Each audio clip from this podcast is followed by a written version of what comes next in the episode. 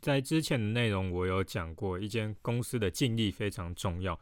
一间公司没有赚到净利的话，那不管它的营业额再高，或者是它再红再有名，那都没有什么意义。除非那个公司它是暂时没有赚到钱而已，它的未来有很大的几率，它的业绩会飙高。可是这个对一般人来说太难去判断了，所以直接去找现在就有赚到净利的公司的话，那是最安全的。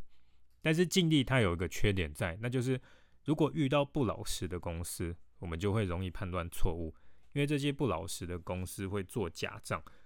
他们只要在财财务报表上面动动手指头去调整数字，它的净利要写多少就可以有多少。撇开做假账不讲，净利它的另一个问题会跟会计的计算方式有关。有时候虽然赚到了净利，可是实际上却没有拿到钱。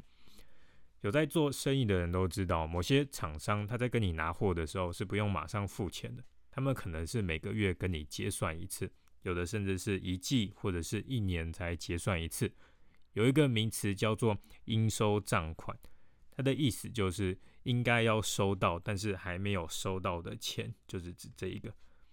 在会计上面来讲，只要生意成交，财务报表就可以记录你赚到了营业额。如果扣掉了成本有剩，就是有赚到了净利。那你有没有看到问题出在哪里？问题就出在说。有可能财务报表上面看起来像是赚到了钱，但是很可能他根本就没有拿到钱。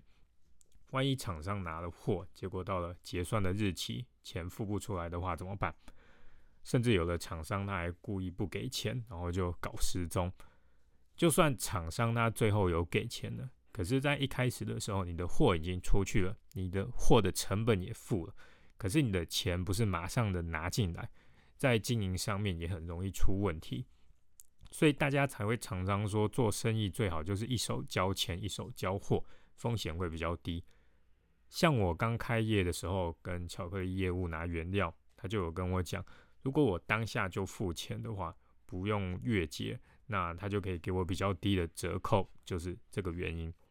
可是，在会计上面，就算厂商最后没有付你钱，你的财务报表还是会记录你赚到了营业额和净利，也就是说。当你看到一间公司赚到了很多净利，很可能它就只是数字在动而已，实际上根本就没有拿到钱，甚至是赔的。这个就是净利的陷阱。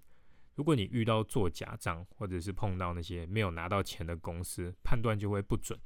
想要解决这个问题，就要看另外一个数字，那就是现金。做生意有一句名言叫做“现金为王”，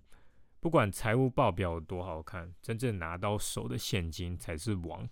财务报表有另外一个数字叫做营业现金流量，它的意思就是不管你的净利登记了多少，公司真正拿到手的现金是多少钱，它才会记录在营业现金流量。也就是说，如果有厂商买了货，结果之后没有付钱的话，他这买货的金额就不会登记在营业现金流量里面，因为公司没有拿到这笔钱。这个数字要做假是比较困难的。它不能像是净利那样，只要随便动一下手指就可以改数字，它是要真正拿到钱才能登记的。如果你看到公司的净利越来越高，可是营业现金流量是越来越低的，或者是甚至是负的，那就是一个警讯，有可能这个公司很难跟客户收到钱，或者是这个公司给厂商更久的付款时间，或者是他们做假账，这个都不是好事。有的公司为了要吸引客户跟自己买东西，他会答应客户去拖更久才付钱。对客户来说，当然越晚付钱当然是越好的嘛，因为客户手上的钱就可以做更多的使用。可是对公司来说，这就不是一个好事，因为公司经营会需要钱，但是货送出去了，钱没有马上拿到，公司在经营方面就会很容易有危险。要看到营业现金流量的数字，方法就跟看净利一样，去晨星 Morning Star 的网站去查询就可以了。营业额和净利还有营业现金流量搭配着一起看，会让你更容易看出来一间公司有没有问题。所以在看财务报表的时候，不能只是看一个数字就去下判断，需要从各个角度来思考才是最安全的。那另外，如果你不知道去怎么查营业现金流量要在哪里看的话，在这个节目下面的链接，你可以去点，然后里面会有影片教你要怎么查。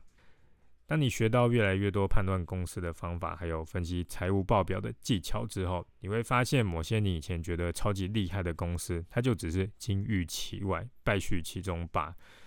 根本不值得投资。